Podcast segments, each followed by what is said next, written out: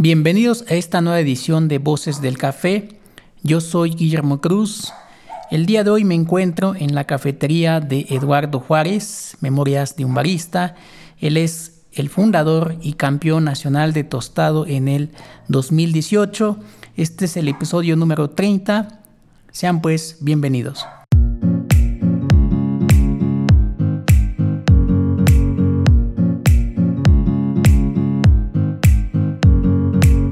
Amigos de Voces del Café, eh, me encuentro el día de hoy y es la primera vez que hacemos esto en la cafetería de Eduardo Juárez, Memorias de un Barista. Eh, después de un buen tiempo de estar eh, descansando, decidimos continuar con, con Voces del Café y nos encontramos pues aquí con, con el buen amigo Eduardo Lalo este, muchas gracias por darnos tu tiempo. Eh, qué buena onda que nos prestas tu espacio para, para eh, platicar de, de, ti, de tu trayectoria, de lo que has hecho en el mundo del café, eh, tu cafetería. quiero agradecerte ¿no? que nos recibas y con este cafecito tan delicioso que nos estamos tomando. Lalo, pues muchas gracias por recibirnos. No, pues muchas gracias a, a ti, gracias por por voltear para ver para acá, por este, por invitarme a tu programa y además este, pues bienvenido, bienvenido aquí a la cafetería a, tomar café. La verdad es que a mí me encanta recibir gente aquí para que tome café, para compartirle, este, para que me compartan sus, sus opiniones, sus experiencias y yo también compartir este, mis opiniones, mis experiencias y un poquito de lo que yo sé y también de lo que la gente que viene aquí este, sabe, que lo comparta, así como tú el día de hoy. Muchas gracias. Para los que no, no conozcan a Lalo, que creo que es imposible que no lo conozcan, él ha sido campeón de tostado eh, a nivel nacional y nos ha representado a nivel mundial. Eso fue en el 2018, este, cuando ganaste la nacional, este, Lalo. Eh, la nacional sí, la gané en 2018. ¿En la mundial? La mundial fue en 2019, aunque previamente había ido el mismo 2018 que gané la competencia. Fui a, una competencia este, asiática en 2018 y la Mundial en 2019. Fíjense nada más eh, los invitados que tenemos aquí en este programa, eh, si nos, si nos damos eh, ciertos lujitos, ¿no? este, Lalo, eh, quisiera yo preguntarte, ¿cómo, ¿cómo es que nace Memorias de un Barista? Pues bueno, yo cuando empecé en el café me dedicaba, era barista, ¿no? Era barista y me di cuenta que me gustaba mucho el café. Entonces visitaba cafeterías, conocía baristas, gente del medio del café. Y muchas veces yo tenía opiniones acerca de lo que había platicado con el barista, acerca de la cafetería que yo había visitado. Entonces eh, tenía la necesidad de compartir, de, de compartir mis experiencias y buscaba, por ejemplo, algún foro en internet, algún medio en internet donde compartir todo lo que yo vivía y experimentaba y no encontraba ninguno. Pero como en ese entonces yo me dedicaba al diseño gráfico, eh, pues decidí hacer una página web, este, una página, era un blog, un blog de internet que hablaba sobre mis experiencias. Y dije, bueno, pues si yo sé hacer páginas eh, de internet, pues voy a hacer mi página propia donde expliques acerca de lo que, de mis experiencias. Y empecé a escribir memorias de un barista y con el tiempo fue como más, este, se fue haciendo conocida. Yo la verdad es que esperaba llegar a, con que me leyeran dos personas, tres personas, yo me sentía como satisfecho. Pero luego viendo estadísticas me di cuenta que pues mucha gente lo leía, ¿no? Que era que no eran ni 10, ni 20, ni cientos, eran miles de personas las que entraban a la página y leían todo lo que yo escribía. Entonces hay la necesidad de seguir con el proyecto, seguir con el blog Memorias de un Barista, que al final en el 2000, este, 2013 se convirtió en una cafetería, que el día de hoy pues lleva el mismo nombre de Memorias de un Barista. O sea, memorias de un barista literales, memorias de escribirla, lo que tú... Así es, sí, así. Ah, empecé a hablar sobre cafeterías, sobre productores, catadores, eh, eh, tostadores de café. Entonces, todo lo que yo opinaba, ahí lo escribí en ese blog. Que bueno, la página existe todavía, aunque los artículos que previamente escribí hace ya varios años, ya muchos se fueron perdiendo porque hubo muchas actualizaciones del servidor, de la página y descuidos ahí hizo que muchos artículos, la mayoría de los artículos se perdieran. Fíjate que yo por ahí en el 2013 apenas me estaba yo eh, iniciando en el, en el mundo del café no, no he tenido la oportunidad de, de leer tus memorias. Eh, voy a darme esa, esa tarea, ¿no? De, de, echarme unos artículos. Y bueno, este, yo creo que han sido muchos los, los baristas, ¿no? Los que han podido leer, ¿no? Los has contagiado. Eh, y, y, eso se me hace como muy, muy interesante, este, Lalo. Eh, ¿Hace cuánto que, que, te metiste en, el, eh, en esto del café? La verdad es que ya perdí la cuenta. Tiene ya, este, híjole, yo creo que como por ahí del 2005 quizá, 2005, 2004 tal vez, no, no recuerdo bien. Este, como te decía, yo me dedicaba al diseño gráfico y entonces uno de mis clientes que le hacía su página web me dice, oye, pues voy a abrir una cafetería, voy a abrir, bueno, no, no una cafetería, era un café móvil, una camioneta adaptada con una cafetera en la cajuela y quería vender él afuera de una universidad, afuera de la UAM Xochimilco. Entonces me dijo, oye, ¿no te interesa participar en este proyecto? Y pues como a mí siempre me gustaba el café, desde que era niño, desde que tenía como 5 años, tomaba café, café con leche. Entonces dije, pues sí, pues me gusta mucho el café, entonces quiero participar en el proyecto, ¿no? Entonces ahí fue como cuando me animé, empecé a, a trabajar ahí como, como barista y me di cuenta que me gustaba mucho el café, que realmente no me gustaba nada más el ambiente que rodeaba el café, el ambiente, según yo, pues muy bohemio, no, no me, o sea, sí me gustaba el ambiente, pero me gustaba más el, la bebida, me gustaba más el grano y lo que había detrás de la taza, ¿no? Entonces, pues empecé como a investigar, empecé a leer sobre café, a conocer más gente que se dedicaba al café, y entonces me empezó a apasionar y yo creo que, este, pues desde que empecé ahí con este con este señor en ese trabajo, eh, pues fue cuando en 2004, 2005 y me di cuenta que el café me apasionaba demasiado y que me, quería dedicar a eso toda la vida. Muchos, muchos iniciamos eh, de esa manera, ¿no? De por accidente. Eh, no, por ¿no? accidente o, sí. o, nos contagia a alguien y eso se me parece muy, muy, pues muy curioso, ¿no? Interesante. Eh, ¿De dónde eres, Eduardo? Yo soy de aquí de la Ciudad de México nací en, en, Coyoacán y creo que toda la vida pues sigo viviendo en Coyoacán. Este, pero sí, soy aquí, soy chilango 100%. Órale, eso, eso, eso está interesante también porque casi siempre eh, los que he entrevistado, la mayoría sí son de otros lugares que vienen a invadir acá la ciudad, como yo, ¿no? Como mi, caso, ¿no? También eh, quiero, quiero comentarles por si escuchan a, algún ruido, algún alguna ambulancia que pase por aquí. Estamos en, en, en la avenida, estamos aquí este, en la cafetería Memorias y un Barista. Entonces eh, hay una, una disculpa.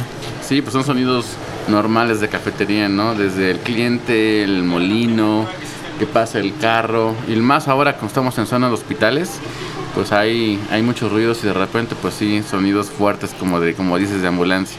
Sí, desde luego. Fíjate que este, la mayoría de que, que escuchan este, este podcast son personas que sí les gusta el café, pero por si llegan a escuchar algún cliente que llega a pedir un, un frappé o un este, café descafeinado, pues va a suceder, ¿no? Como hace ratito que pasó alguien, sí. ¿no? Pidiendo un descafeinado, eh, pues no, no lo hay, ¿no? Entonces, no vendemos, sí, ¿no?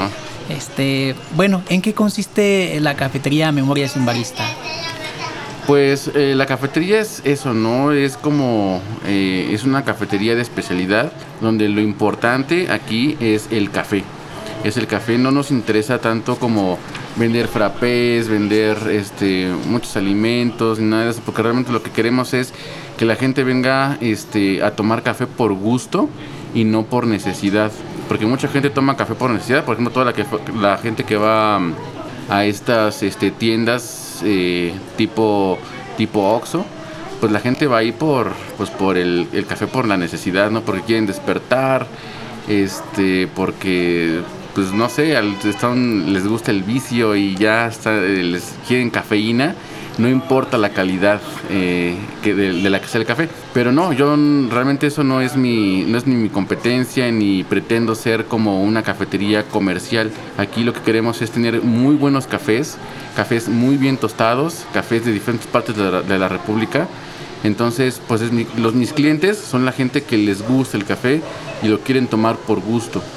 Entonces aquí tenemos diferentes orígenes, diferentes procesos, diferentes variedades y más allá no. O sea, por ejemplo, cafés descafeinados, pues no es lo que yo quiero ofrecer, cafés este, comerciales, cafés este, muy tostados, pues no es mi, este, no es mi mercado. No, no es como yo quiero ofrecer el café.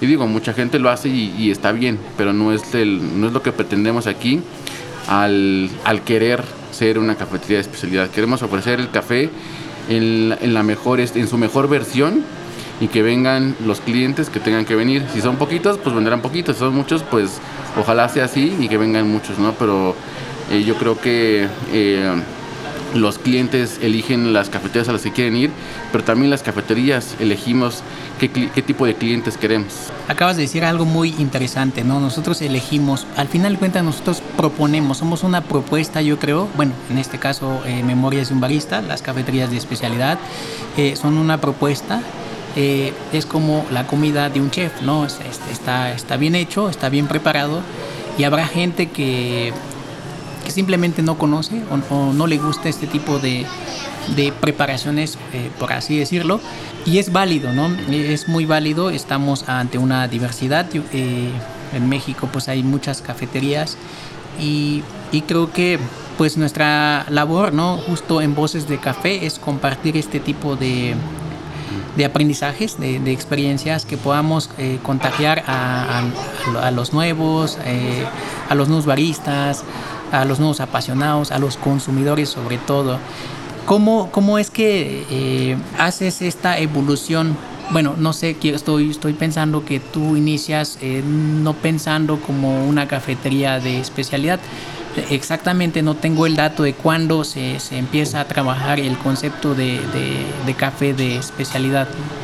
Pues no, así como bien del dato de cuándo empezó a manejarse más este término de café de especialidad, cafetería de especialidad, no lo, yo no sé cuándo empecé a escucharlo, no lo sé, pero, pero yo cuando empecé, este, empecé en una cafetería, yo tenía una cafetería en Villacuapa que se llamaba Café Paradiso.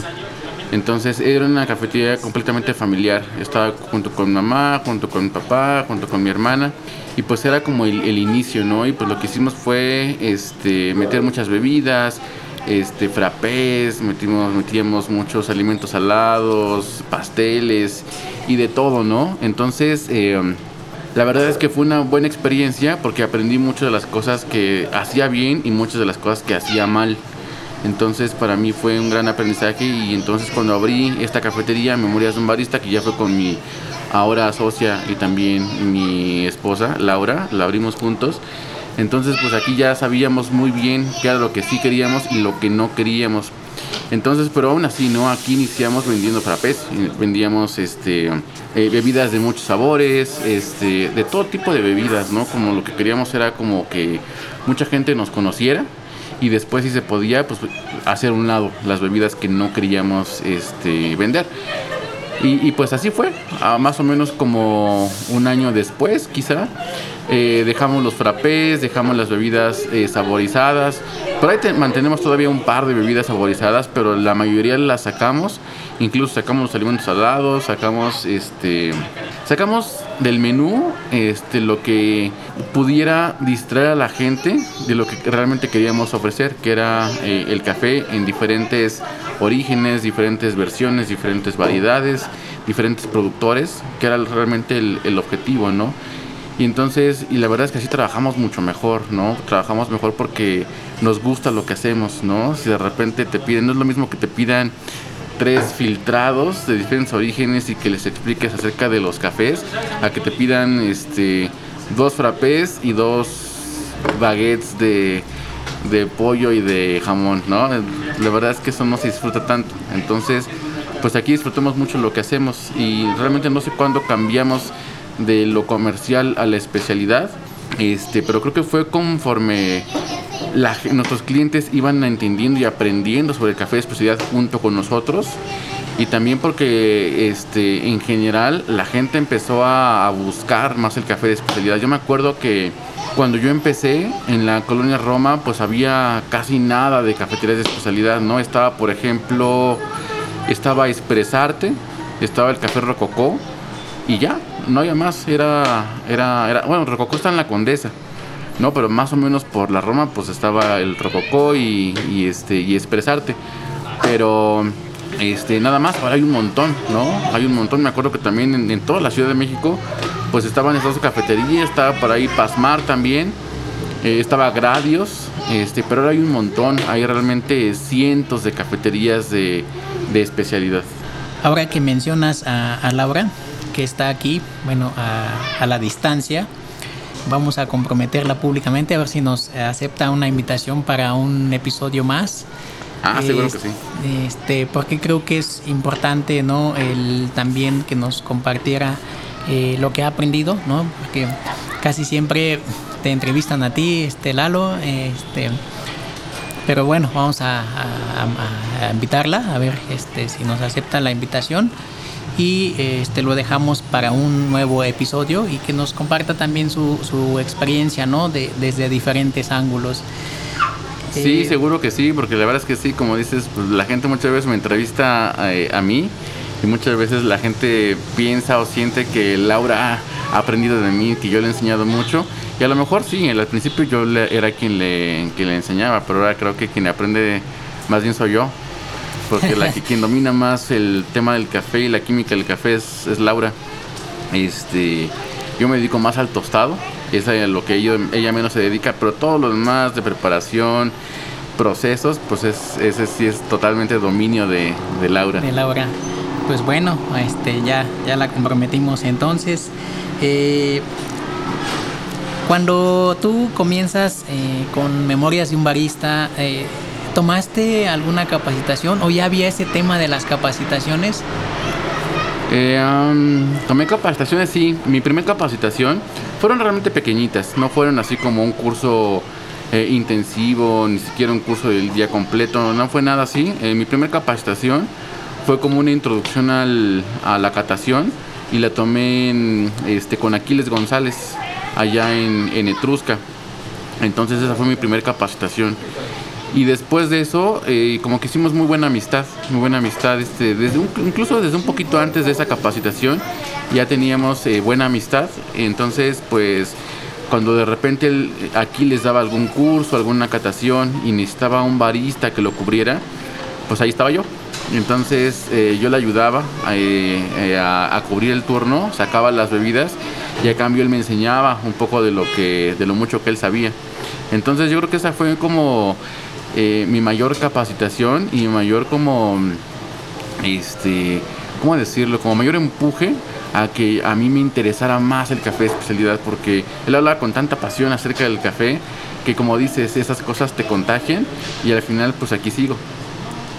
Sí, no, no, lamentablemente no tenemos la oportunidad de, bueno, yo no tuve la oportunidad de conocer a Aquiles y ya no tenemos la oportunidad de, entrevistarlo, pero qué buena onda que lo, lo comparten de, de, esta manera, ¿no?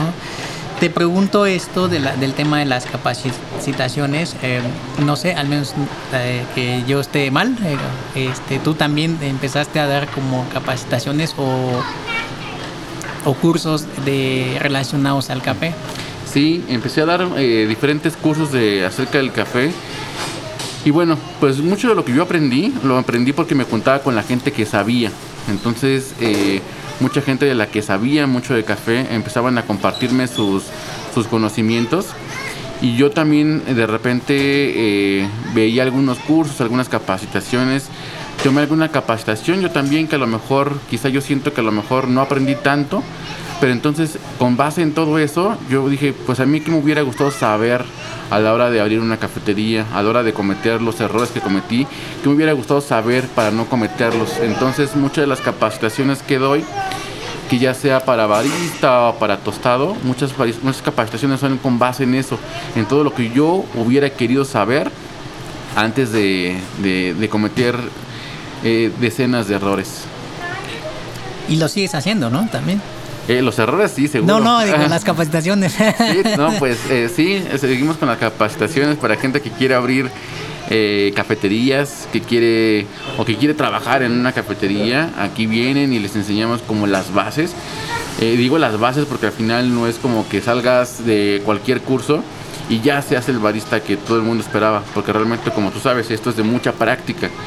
Realmente si aquí puedes aprender, puedes aprender aquí en otro lugar, aprender muy bien, pero si no lo practicas, si no lo si no ejerces lo que lo que sabes hacer, pues se te olvida, se te va la práctica y al final este pues ya no lo acabas haciendo bien. O muchas veces que la gente toma un curso y abre la cafetería dos años después, pues obviamente ya se les olvidó, ¿no? Entonces eh, aquí les damos como la base y ya depende mucho del alumno que realmente se ponga a practicar y hacer lo que, lo que le enseñamos a hacer. Claro, yo creo que esto del café está en constante movimiento y en constante evolución, ¿no? Y una de las formas de aprender pues es eh, tomando capacitaciones con personas eh, que le han dedicado mucho tiempo o que, han representado a nuestro país en, en, diferentes competencias. Y a lo que voy pues es a eh, cómo es que te metes a, las competencias eh, nacionales de café. ¿Cuál, ¿Cuál fue tu primera competencia? Mi primera competencia fue en 2017 este, fue en la competencia de tostado. Pero antes ya había querido yo entrar a otras competencias, quería entrar a baristas, bueno, no sé quisiera, me daban un poco de ganas de entrar a baristas, a brubar, pero siempre lo veía como algo lejano, como que decía, no, pues es que para entrar a baristas o para entrar a brubar y mucho más a tostado dije, no, pues me falta mucha preparación para, para entrar a una competencia de esas. Pero cuando yo creo que cuando la gente empieza a pensar que te falta preparación y que no estás listo, nunca vas a estar listo. Nunca va a llegar el día que digas, ok, ya estoy listo, ya estoy listo para entrar a una competencia. Eso nunca va, nunca va a suceder, ¿no? Entonces, más bien, pues hay que perderle el miedo, este, atreverse a, a hacer cosas nuevas, salir de la zona de confort. Y fue lo que yo hice en 2017. Eh, yo empecé queriendo entrar a la competencia de Brubar, que era donde me sentía más cómodo, sentía que sabía más de Brubar que cualquier otra cosa y sentía que ahí podía tener mayor oportunidad. Pero entonces le dije a, a Laura, oye, pues voy a entrar a la competencia de, de Brew Y me dijo, no, pues ¿por qué no te metes mejor a la de tostado? Y la verdad es que ahora me daba, ahí me daba más miedo, ¿no? Entrarle a esa, a esa competencia.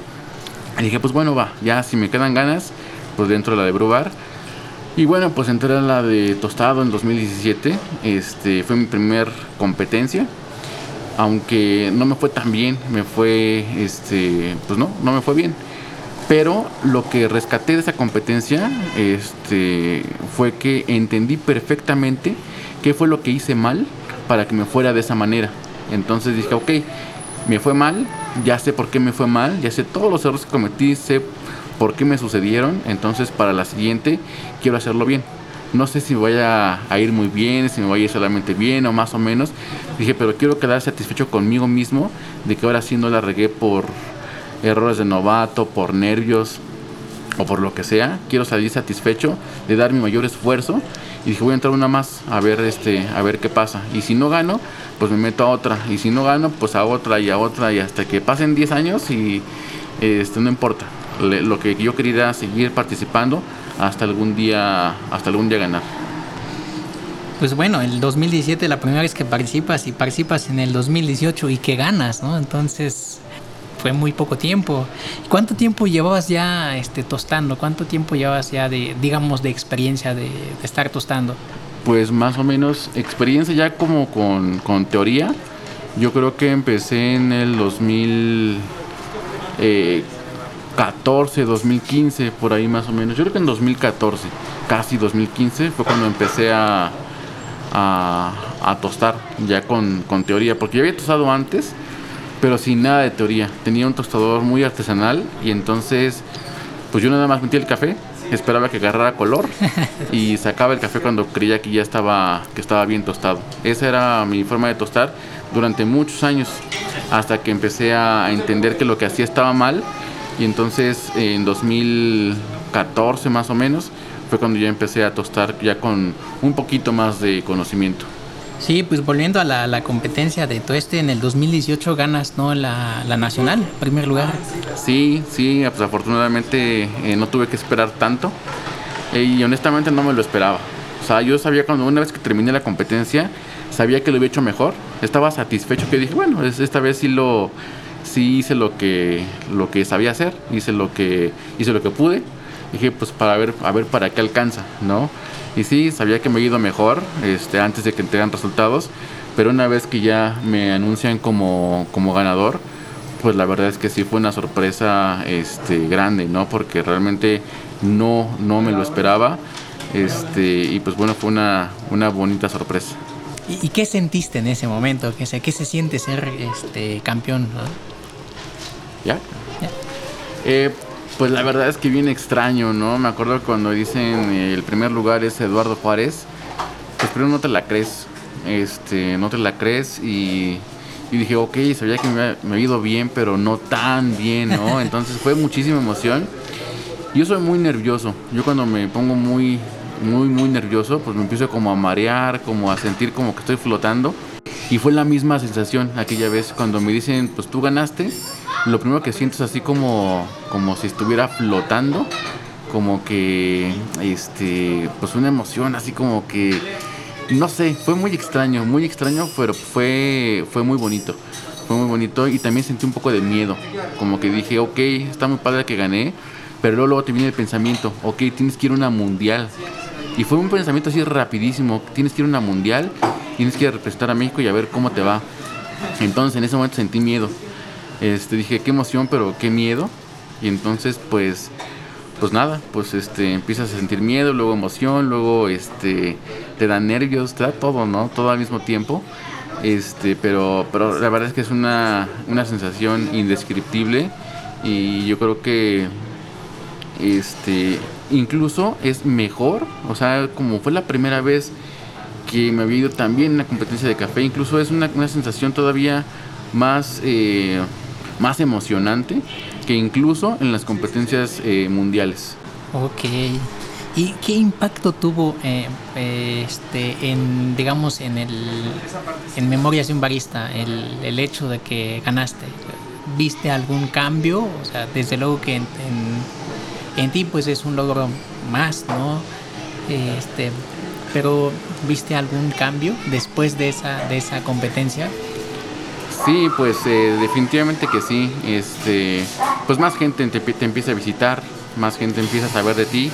Entonces fue un cambio este, que nos benefició mucho, tanto en, en la barra, aquí en Memorias, tanto en Sonata, que empezamos a vender mucho más café.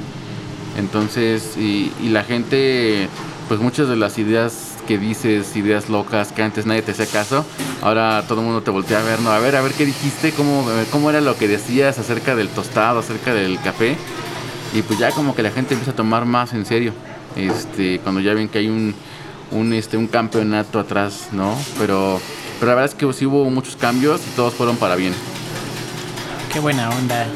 Yo creo que es una de las maneras, ¿no? De darse a conocer o de dar a conocer un, proyecto, una empresa eh, y genera un impacto positivo porque es un efecto eh, que impacta toda la, cadena, ¿no? la cadena productiva, vendes más café, le compras más café a los productores, les va mucho mejor, ¿no? Entonces yo creo que ese es, ese es muy bueno, Después de la competencia de nacional y que te vas a, ¿a dónde te vas? A Taiwán, Sí, este, yo gané, en, no recuerdo, creo que fue en agosto.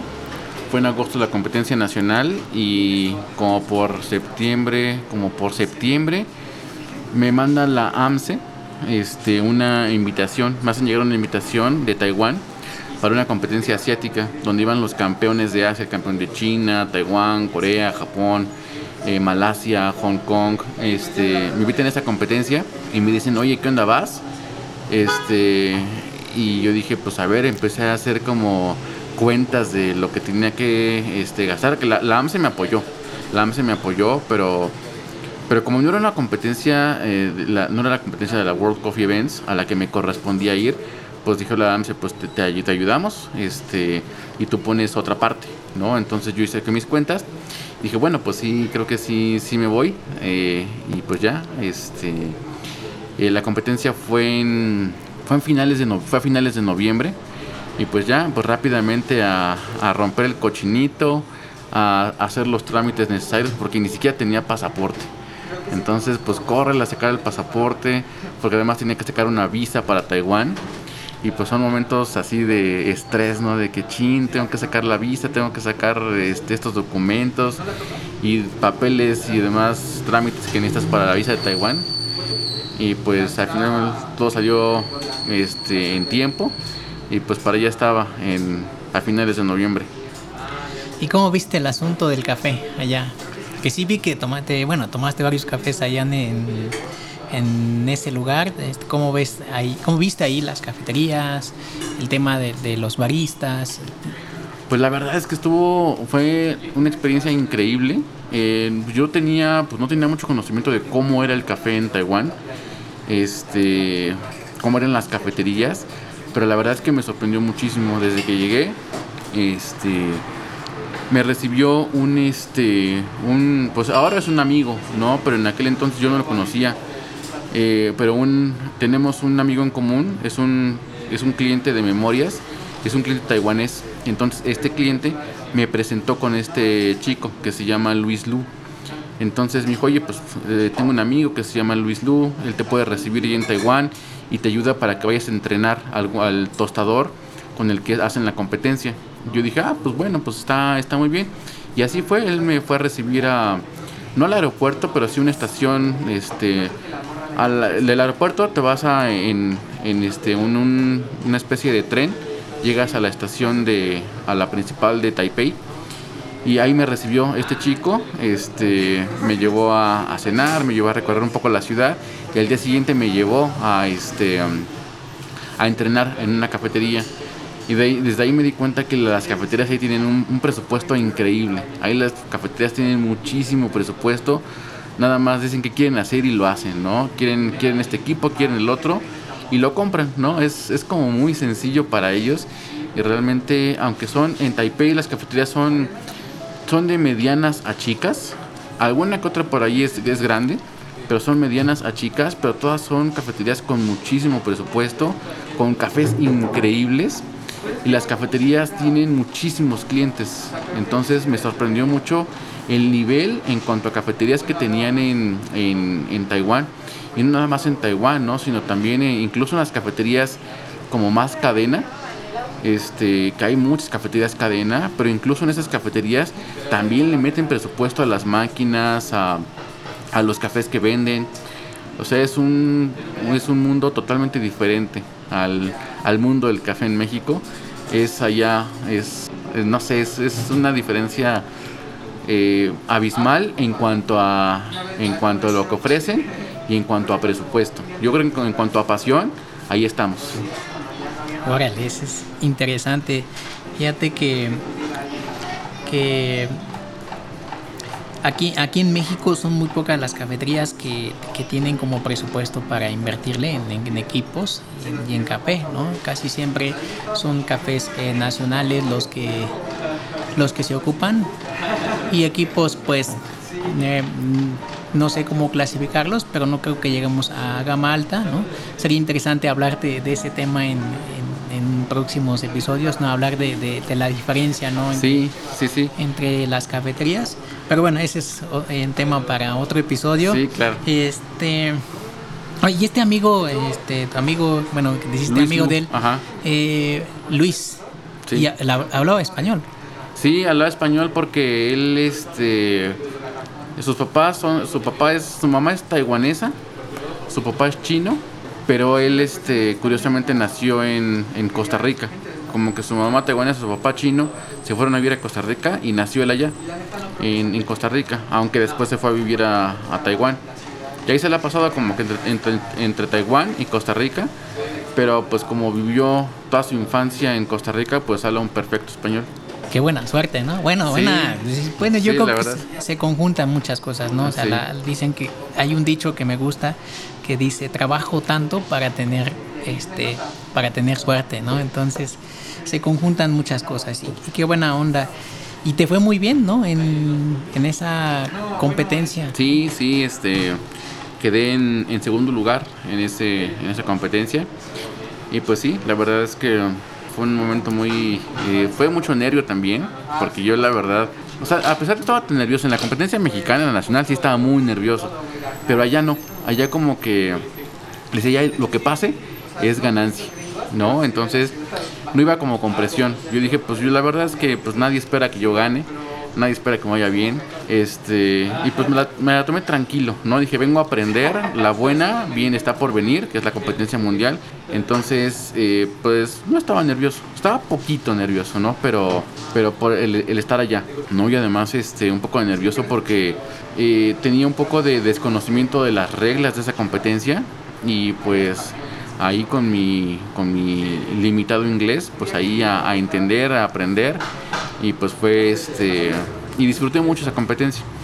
Y este pues ya cuando me anuncian que iba a quedar en segundo lugar, antes de eso hicimos una catación, catamos los cafés que habíamos tostado, todos los competidores a ciegas y una vez que probé los cafés de los de los compañeros de los demás competidores, pues ya me esperaba que me iba a ir bien, ¿no? Sí esperaba, dije, no, pues creo que sí, creo que sí voy a, lograr algo, algo bueno, ¿no? No sé si qué tan bueno, pero pues, pues mal no va a ir. Entonces, pues ya, eh, una vez que ya me anuncian en segundo lugar, pues ya, eh, pues es una experiencia, me dio muchísima felicidad, estaba muy, muy contento. Este, pero es totalmente diferente a la experiencia de ganar la competencia mexicana porque en la competencia mexicana no esperabas nada, así como que yo vengo a aprender este, y de repente ganas, ¿no? Y ya en la, en la competencia asiática, pues sí esperaba que me iba a ir, me iba a ir este, bien, ¿no? Entonces también fue mucha felicidad, pero completamente distinto a la, a la mexicana. ¿Y luego en la, en la competencia mundial? En la competencia mundial, pues curiosamente, este, pues también fue en Taiwán, ¿no? Este, cada año cambia, pero por eh, casualidades, casualidades del destino, este, otra vez se repitió. Bueno, no se repitió, más bien se fue en Taiwán y entonces pues repetí país, ¿no? Este, esa fue en 2019 y pues ya iba con más experiencia, ¿no? Este, porque venía con esa competencia de Taiwán. También, este, después de la competencia de Taiwán, la, digamos la asiática, este, fui a Corea también a entrenar, a Corea del Sur invitado por una juez, una juez este, coreana. Entonces, pues allá pude entrenar un poquito y pues yo iba como con más seguridad, ya sabía bien a lo que, a lo que yo iba. Entonces, este, pues, pues nada, pues la disfruté mucho, ¿no? Disfruté mucho la competencia. Este, sí, pues igual poquito nervio, pero no tanto, como que ya, pues también, ya una vez que ya participas en en, la misma competencia, como que ya pues ya sabes lo que vas, lo que vas a hacer y ya como que se te baja un poco el nervio, ¿no? Digo, la verdad es que la presión ahí sigue y este, pero ya no no vas como a ciegas. Entonces disfruté mucho la competencia este eh, mundial, este le eché muchísimas ganas. Eh, puse todo mi conocimiento en esa competencia y, me fue bien, me fue bien. Yo creo que un quinto lugar mundial, pues este, pues está, está muy bien. Aunque la verdad es que sí me quedé como con la espinta de que pude haber hecho más, de que me pudo haber ido mucho mejor. Y entonces, pues, una vez que acabó la competencia y que consulté mis resultados y me dijeron quedaste en quinto lugar, pues sientes entre emoción y como que ganas de que ya sea la siguiente competencia eh, nacional para poder otra vez participar y poder repetir en una mundial. Fue mi primera sensación cuando me dijeron quinto lugar, dije ya, pues que ya armen la siguiente nacional, ¿no? Para, para entrar. Pero después vino la pandemia y pues uno este, piensa muchas cosas, pero la pandemia dice otra cosa y ya no se pudo, no se pudo hacer. Pues muchas felicidades, este Lalo, eh, qué, buena onda, hasta yo estoy emocionado y, me siento afortunado, ¿no? De, estar aquí contigo en este, bueno, que tú aquí en este programa eh, para Voces del Café. Eh, gracias por tu tiempo, eso, eso siempre se valora. yo sé que estamos muy ocupados, en cada uno haciendo sus actividades. Y pues se siente, se siente muy bonito, ¿no? Este, como les comentaba hace un momento, estamos en la cafetería de, Lalo. Este, se escucha el, ambiente, ¿no? El ambiente de cafetería. Y pues eh, es la primera vez que, hacemos esto. Lo que te iba a preguntar, este, Lalo, después de, la competencia eh, mundial, eh, ¿qué sigue? ¿Qué sigue para ti? ¿Qué sigue para Memoria Simbarista? Pues la verdad es que seguirme preparando, o sea, seguir como aprendiendo, seguir, porque es como, como seguramente le pasa a muchos, es que entre más como que aprendes, te das cuenta de que ignoras un montón de cosas, ¿no? De todo lo que te falta por, por entender, por aprender. Entonces, pues la intención es esa, seguir aprendiendo, este, seguir escuchando a la gente, porque este, de esa manera puedes crecer muchísimo más, ¿no? Si, si uno lo mira así como con arrogancia de que no, pues yo ya sé, yo doy los cursos, ¿quién me va a enseñar a mí? Pues ahí te vas a quedar, ¿no? No vas a aprender, no vas a aprender más y le he visto que le pasa muchísima gente, que mucha gente cree saberlo todo y al final se van quedando, se van quedando y al final pues ya todo el mundo sabe más que ellos, ¿no? Entonces eh, yo trato de aprender, este, y no nada más de la gente que considero que sabe mucho, sino también de la gente que va empezando. De cualquier persona se puede, se puede aprender muchísimo. Este, sé que hay mucha gente que digo, ah, ok, esta persona no cuesta, pero tiene buenas ideas, buenas ideas a las que yo le puedo aprender, este, ya sea de tostado, de barismo, de catación de lo que sea, de todo mundo puedes, este, de todo mundo puedes aprender y mi intención es esa, seguir aprendiendo. Quiero competir una vez más. Este, bueno, eso digo ahora, ¿no? Igual y puedo competir y me siguen quedando más ganas de seguir compitiendo, pero yo creo que no. Yo creo que este ya hace algún tiempo lo decidí, este, solamente quiero competir una sola vez, una sola vez y enfocarme este ya en definitivamente ya en el, en el completamente en el negocio y digo, no es que la competencia te, te quite tiempo, no mucho tiempo, porque finalmente la competencia es una semana de competencia este, y ya, pero la verdad es que eh, tienes que enfocarte en la competencia, no tienes que aprender, tienes que, este, cuando ganas una competencia o vas a participar en una competencia, tienes que hacer todo lo que vas a hacer, ya sea tus capacitaciones, tus entrenamientos, los cursos que das, el café que vendes, todo tienes que hacerlo de manera que no le afecte a tus tiempos de competencia o a tus tiempos de viaje cuando vas a, algún evento. Entonces quiero ya participar una vez más y, pues ya, este, que pase lo que tenga que pasar y este y retirarme este de, competencias. La verdad es que me gustaría hacer todavía más cosas en el, en el café, pero en competencias, bueno, mi intención es entrar a la competencia nacional, espero ganarla. Este, si no la gano, pues otra vez entraré. Pero mi intención es repetir una mundial. Esa es la, la, intención. Y este, y pues ya, pues nada, pues este, después a, ver qué pasa. Este, me gustaría, no sé, estar viendo, este, quizá como juez alguna competencia de baristas, de brubar, no lo sé, este, pero bueno, lo que sí es claro es seguir aprendiendo muchísimo acerca de todo el, todo el mundo del café. Sí, yo creo que también este, lo puedes hacer así, eh, compartiendo tus conocimientos eh, a través de las capacitaciones, ¿no? Yo eh, tengo entendido que, que estás también metido en esto, en capacitar y en dar cursos, talleres, hasta me dan ganas de tomar uno contigo, ¿no? Para aprender este, más, ¿no? De, de eso se trata, ¿no? Y, y pues vamos a dejar la, tus datos, tus redes sociales en, la descripción del, del, episodio para quienes estén interesados. Eh, Lalo sabe un montón, eh, entonces hay mucho que aprenderle, ¿no? Eh, también tienes el, proyecto de, Sonata, Sonata que es eh, orientado solamente al, al, tostado. Así es. ¿Y cómo, nace esa, esa idea? Pues eh, Sonata tiene algunos años como eh, precisamente en este mayo cumplimos cinco años con Sonata cinco años con Sonata y pues es eso, ¿no? Es una casa tostadora de café y pues, eh, pues ya estábamos tostando café, lo tostábamos bajo la marca de Memorias de un Barista, pero luego ya le pusimos este, un nombre específico, solamente la marca de café tostado que fue Sonata Tostadores, porque nos gusta mucho la música, nos gusta mucho la música y entonces eh, una sonata en el periodo clásico este, era una pieza musical compuesta para un solo instrumento. Entonces, algo que nos gusta mucho es aquí solamente tostar este, cafés de orígenes únicos. O sea, por ejemplo, no hacer mezclas de Oaxaca con Chiapas, Oaxaca, Veracruz, o tal finca con tal finca. No me gusta hacer eso. Digo, no, es que esté mal, no es que esté mal, pero este, si tengo un café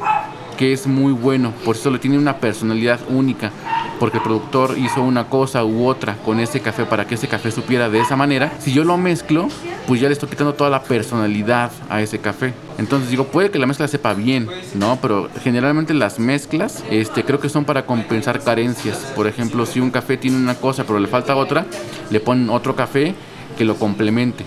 Entonces digo, y, se puede hacer, ¿no? Pero mi idea es tener cafés únicos que cumplan con todas las características que se necesitan para hacer un café excepcional. Entonces por eso que yo creo que, es por eso que yo no quiero mezclar los cafés, quiero respetar los orígenes y el trabajo que el productor le hizo a cada uno de sus, de sus procesos, de sus cafés. Entonces por eso sonata, porque es una composición de notas para un solo origen, así como en la música es una composición de notas para un solo instrumento me gustó hacer esa, esa comparación entre el café y la música y es por eso que se llama sonata, tratando de buscar el mejor perfil para un solo para un solo origen. Qué curioso, muy interesante eso, eso no lo sabía. interesante dato nos estás compartiendo. Entonces, por lo que veo, tú eh, ves el café mexicano como un café de muy buen potencial, ¿no? Sí, seguro, la verdad es que, eh, que sí. Y muchas veces he escuchado a gente que dice, habla sobre, sobre el café mexicano y lo hace menos, ¿no? Mucha gente dice, no, pues es que en tal competencia pues le va a ir mejor a los demás porque tienen cafés de Etiopía, de Kenia, de, Costa Rica, de Panamá y no sé cuánto. Y mucha gente como que se hace chiquita, se hace chiquita cuando habla del café eh, mexicano. Y la verdad es que yo creo que, creo que yo creo que no es así, ¿no? Este ahora que estuve pues viajando más, este, pues estuve por, por Taiwán, estuve por Corea, estuve por Japón, estuve por Canadá y probé un montón de cafés, un montón de cafés de cafeterías eh, de mucho prestigio, cafeterías que tenían cafés de tasa de excelencia de diferentes países y me doy cuenta de que sí tienen cafés muy buenos, son cafés excepcionales, son cafés únicos, pero no es algo que no puedas encontrar en México. O sea, la verdad es que eh, en México tenemos muy buen potencial, tenemos muy buenos cafés y creo que este, sin problema lo encontramos también en México. México sí tiene muy buenos cafés. Lo que sí sucede es que, por ejemplo, si vas a una cafetería, eh, X cafetería de X país, y tienen cafés muy buenos, este, y te encuentras con varias cafeterías así, a lo mejor de 10 cafeterías, 8 son muy buenas, tienen muy buenos cafés, y a lo mejor si vienes a México, este, vas a 10 cafeterías de especialidad y a lo mejor te encuentras un gran café en tres cafeterías y las demás cafés más, eh, más convencionales. Y pasa lo mismo con las fincas. Creo que si te vas a, a, algunas fincas en una zona en, Costa Rica, en Guatemala, este, en Etiopía, te encuentras este, un porcentaje mayor de fincas que hacen un buen trabajo y un, este, y un porcentaje menor de fincas que no lo hacen tanto. Y aquí en México este, pasa al revés. Eh, hay un menor porcentaje de fincas que le ponen más, eh, eh, ¿cómo decirlo?, ganas a su trabajo, que trabajan de la mano con agrónomos, gente que sepa que de química el café. Y hay muchas, muchas eh, fincas que todavía lo hacen como muy a la antigüita, como muy así como yo lo he hecho así toda la vida y nadie me va a decir que está mal lo que estoy haciendo, ¿no? Entonces, eh, creo que en México tiene mucho potencial, hay muchas fincas que ya lo hacen muy bien, pero todavía hay muchas, muchas fincas que no lo hacen de la mejor manera. Y esa es como una diferencia ante otros países. Pero creo que definitivamente los que lo hacen bien e incluso los que no, tienen muchísimo potencial como para llegar a, hacer, a tener perfiles de los cafés que mucha gente admira de cafés de otros países y que hay fincas en México que ya lo hacen, que ya hacen cosas muy este de muchísima calidad. Entonces creo que creo que vamos por, por buen camino y definitivamente no hay que hacerse chicos ante el ante el café extranjero. México tiene muy buenos cafés. Fíjate que también pienso igual de la, de la misma manera, ¿no? O sea, yo creo que los cafés mexicanos tienen mucho potencial, solo hace falta trabajarlo bien en, en todas las las etapas quizá, ¿no? O sea, porque muchas veces nos quedamos cortos, ¿no? O sea, nada más en la preparación, nada más en el tueste, eh, falta lo demás, ¿no? La selección, eh, manejo de variedades, eh, manejo de, del cafetal, ¿no? De procesos. Entonces hay mucho, mucho trabajo y, y sí hay mucho de dónde de dónde sacarle al, café y, y, sí, pues eh, personas como, como tú, o sea, que enaltecen el, el café mexicano, eso está, está, está, muy bien, ¿no? Está muy, chingón, digo yo. Sí, este, sí, sí, Eso está interesante. Eh, ¿qué, qué, le, ¿qué, le, dirías a, a, los, a los nuevos, no? Porque nosotros, pues, ya también ya tenemos cierto tiempo eh, de haber entrado en el, en el mundo del café. ¿Qué, qué, qué, consejos o alguna, tendrás alguna palabra para los nuevos eh, baristas o los nuevos consumidores? Pues bueno, yo creo que este, lo que le podría aconsejar a la gente nueva eh, depende mucho, ¿no? Si es a una persona que solamente toma café porque le gusta muchísimo, este, a ellos les diría que tengan la mente muy abierta de probar cosas nuevas. Porque muchas veces decimos, ah, sí, me gusta mucho el café, pero quieren probar lo mismo, ¿no? Quieren probar los cafés a los que están acostumbrados a tomar en su casa. Entonces, cafés generalmente, pues, de perfiles más planos o cafés un poco amarguitos. Y si no saben como lo que ellos esperan que sepa el café, no les gusta el café. Entonces que tengan la mente muy abierta, que escuchen al barista de la propuesta de ese café, de qué va a saber ese café y por qué sabe de esa manera y probarlo como tal, ¿no? Este, sabiendo que es un café diferente, que tiene un proceso especial y que si le dicen que es un proceso natural y que es un café este que tiene cierta fermentación, pues que esperen que va a saber diferente, ¿no? Entonces, que tengan la mente muy muy abierta y a la gente, y, bueno, y además porque entre más expertos se hagan en el café y más exigentes se hagan con su bebida, eso le ayuda muchísimo, ya no nada más a, a, él o a la cafetería, la verdad es que le ayuda al país, ¿no? Porque si tú exiges un buen producto, ¿qué va a pasar con el productor? Ah, pues entonces si eh, la gente, si el productor le vendía café a algún coyote que le decía, no, pues tú dame el café, no importa cómo sea, no importa que esté este bueno o malo, con mucha humedad, poca humedad, ellos lo mezclan y lo venden pues este en grandes cantidades, les importa mucho la cantidad y no la calidad. Pero si de repente el cliente cambia y ya este dice, ok, le vendí el coyote a esta cantidad, pero ahora este tostador, esta cafetería me está pidiendo un café con perfiles específicos, entonces tiene que trabajar más en ese, en ese perfil y al trabajar más puede ganar muchísimo más, su café puede crecer, este, puede, puede cotizarse mejor, ¿no? Puede vivir mejor del, del, café. Entonces eso le ayuda al productor, le ayuda a su familia, le ayuda a la gente que trabaja con el productor y le ayuda a, que el café realmente este, tenga mayor calidad y sea un café especial y pueda vivir, pueda vivir de eso. ¿no? Entonces yo creo que es eh, en parte es gran responsabilidad del consumidor exigir mejor calidad de café para que la gente en el campo, por lo menos la gente del café, pueda tener mejores oportunidades y pueda tener una mejor economía. Y a la gente que se dedica a hacer café, a los baristas, a los, a los tostadores, a, a todo el mundo que se dedica a trabajar dentro del café, yo diría que, que aprendan mucho, ¿no? que lean, que no se queden con la información que tienen, porque no es la única, hay muchísima más este, información y muchas veces yo noto que hay mucha gente que de repente se cierra, ¿no? Se cierra el mundo, que no, es que a mí me enseñaron así y así y, no voy a, cambiar. Me toca igual con gente que capacito, que ya trabaja en cafeterías, que ya trabaja en cafeterías y que y les digo, mira, vas a hacerlo de esta manera, vas a, vas a hacer telate, por ejemplo quiero que tomes la jarra así, que viertas así, la viertas sobre el espresso y muevas la jarra de esta manera para que puedas pintar.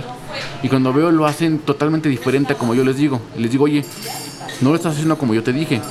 Y me dijo, no, lo que pasa es que yo me acomodo así. Y yo, ¿y te sale así? Me dice, no, pues no me sale, pero así me acomodo.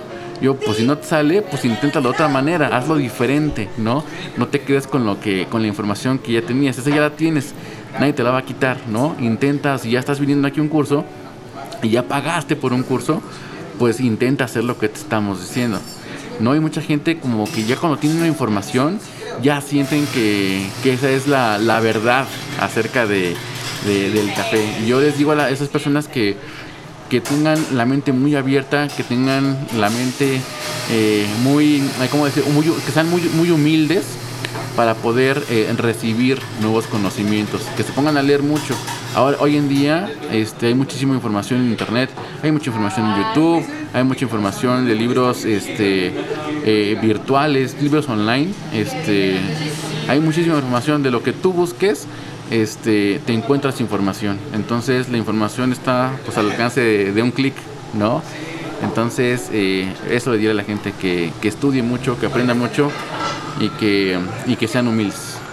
Claro, fíjate, yo, yo diría que, que aparte de lo que dices, este, que tomen el curso contigo y que escuchen este podcast, ¿no? O sea, que hay, hay, hay mucho también de lo que... Hay mucha información de, de, de expertos, de baristas, de tostadores. Entonces, aparte de todo lo que dices, pues eso, ¿no? Que nos escuchen, que compartan esta información, pues de esto se trata, ¿no? Eh, Eduardo, muchísimas gracias por tu tiempo. Este, de veras, eh, yo sé que andas bastante ocupado, bastante atareado y, y se agradece, ¿no? Este, gracias eh, por darnos este espacio, ¿no? Esta plática eh, en el podcast Voces del Café. Este, no sé, algo más que quieras comentar. No, pues este, repetir, no, gracias a ti por invitarme a tu, a tu espacio. La verdad es que a me encantan este tipo de, programas, ¿no? Gente que habla de café, gente apasionada que habla de acerca del café. Y muchas veces escucho, ¿no? Este, estoy escuchando los podcasts este, de mucha gente, también los tuyos. Eh, escucho lo que la gente dice. Generalmente lo escucho en el carro, lo escucho en el carro, que es cuando, cuando tengo tiempo de estar un rato sin, sin estar trabajando, solamente manejando, y me pongo a escuchar y escuchar. Y la verdad es que este, pues me encanta, me encanta mucho la pasión que tú tienes para, para tener estos, estas ganas de compartir este, la, la, información y la experiencia tuya y de los demás. Eso a mí es, este, para mí es algo de lo que puedes aprender muchísimo. No nada más puedes aprender de los libros o de YouTube, como yo decía, incluso puedes aprender de las experiencias que tú platicas eh, por medio de tu podcast. Entonces, pues no, pues también felicitarte a ti por el trabajo que haces. Muchas gracias, este, Eduardo. Oye, se me estaba pasando preguntarte, este, ¿cómo te gusta a ti el café? Para saber qué te invito, ¿no? Ah, ¿cómo me gusta a mí el café? Pues generalmente me gustan filtrados. Me gustan los, los filtrados. Me gusta también, eh, pues el americano de máquina. Con leche casi no me gusta. Eh, digo, no es que no me guste, pero no lo prefiero. Prefiero más, este, filtrados como de un B60 este y ya generalmente es lo que más este lo que más consumo algún proceso algún proceso, este, pues no, en realidad ahí sí no, no tengo, no tengo favorito. Puede ser un natural, puede ser un lavado, puede ser un honey, eh, como sea. Yo creo que depende mucho mi ánimo, depende mucho, pues no la hora, pero sí, pues si cuando tomo muchos naturales, ya van una semana que pruebo puro natural, pues se me antoja más un, lavado. Si pruebo puros lavados, pues se me antoja más un natural. Pero no tengo ahí como, como preferido. ¿Y cuántos te tomas al, al día? Eh, pues no mucho, o sea, yo creo que Depende. Cuando platico así como contigo ahora, tomo más. Como que necesito estar consumiendo café, como que me despeja la mente. Pero cuando no estoy así como haciendo algo como esto, generalmente yo creo que a lo mucho, a lo mucho me tomo dos tazas. Pero hay veces que si no tengo y, no tengo un buen café a la mano, que estoy en otro lugar donde sé que el café eh, más bueno es el café del Tox, prefiero no tomar, ¿no? Como que si no hay un buen café, prefiero este, no, no consumir, aunque pase en dos, tres días y no tome café, prefiero no hacerlo.